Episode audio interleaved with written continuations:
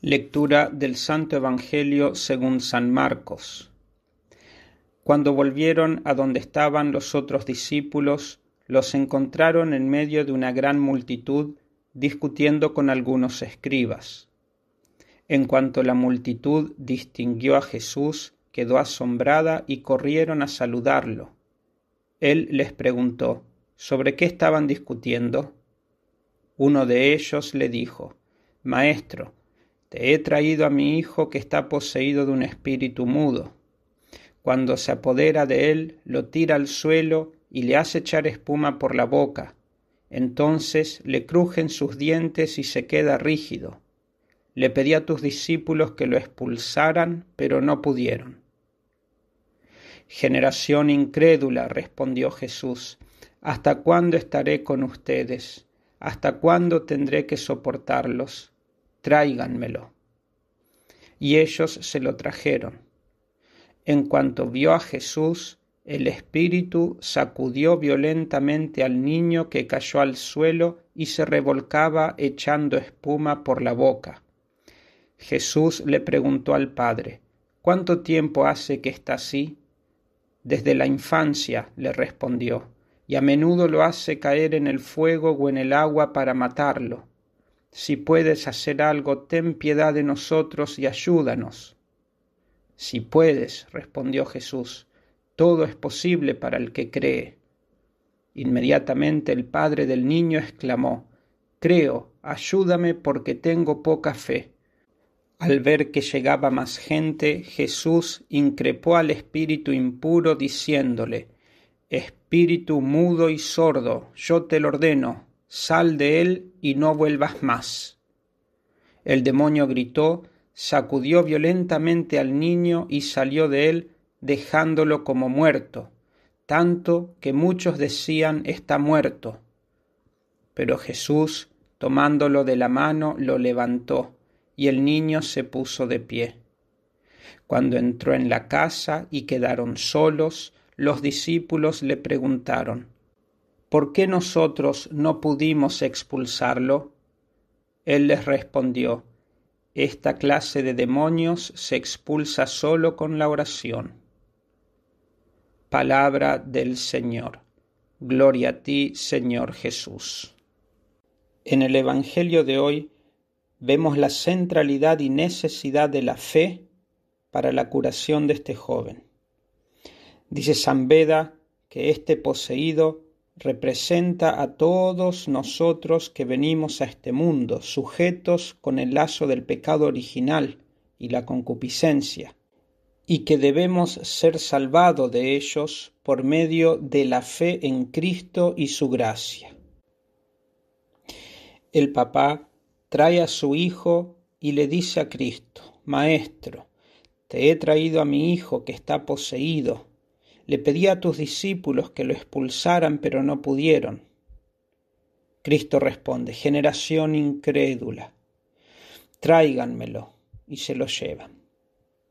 El papá le dice a Cristo que está así desde la infancia y a menudo lo hace caer en el fuego y en el agua para matarlo.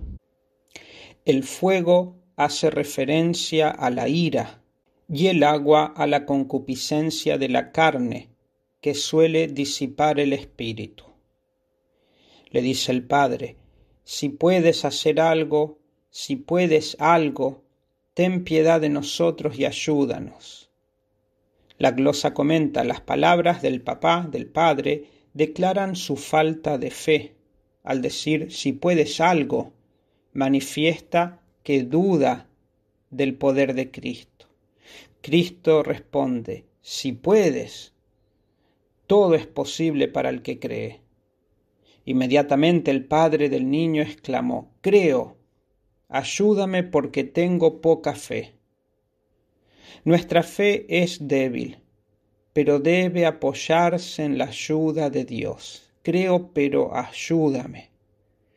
Así la fe, acompañada de las lágrimas, llega a lo que desea. Jesús increpó al espíritu impuro diciéndole, Espíritu mudo y sordo, yo te lo ordeno, sal de él y no vuelvas más. El pseudo Crisóstomo dice que las palabras yo te lo mando manifiesta el poder divino de Cristo. Y después no solo dice sal de él, sino también no vuelvas más a entrar en él. Esto manifiesta que el demonio estaba pronto a querer volver a entrar en el joven, pero ya no volverá más a entrar en él por mandato divino. El demonio, dice, gritó, sacudió violentamente al niño y salió de él, dejándolo como muerto, tanto que muchos decían está muerto. Y Teofilacto comenta que el Señor permite estos maltratos del demonio para que nosotros conozcamos la malicia del demonio. El demonio no es indiferente. Él busca y pelea para que nosotros nos vayamos al infierno. Positivamente, Él busca nuestro mal, quiere nuestro mal. Cristo después de hacer el milagro, toma al niño de la mano y lo levanta y lo pone en pie. Una vez ya dentro de la casa, estando solos, los discípulos le preguntan, ¿por qué nosotros no pudimos expulsarlo? Jesús les respondió, esta clase de demonios se expulsa solo con la oración. Y comenta el pseudo Jerónimo, la lujuria de la carne se cura con el ayuno, así como la pereza se sacude con la oración. Porque así como es la enfermedad, así debe ser el remedio. Las pasiones del cuerpo han de curarse con el ayuno y las enfermedades del espíritu con la oración. Que el milagro en el Evangelio de hoy y la Santísima Virgen María nos ayuden a aumentar nuestra fe en Cristo.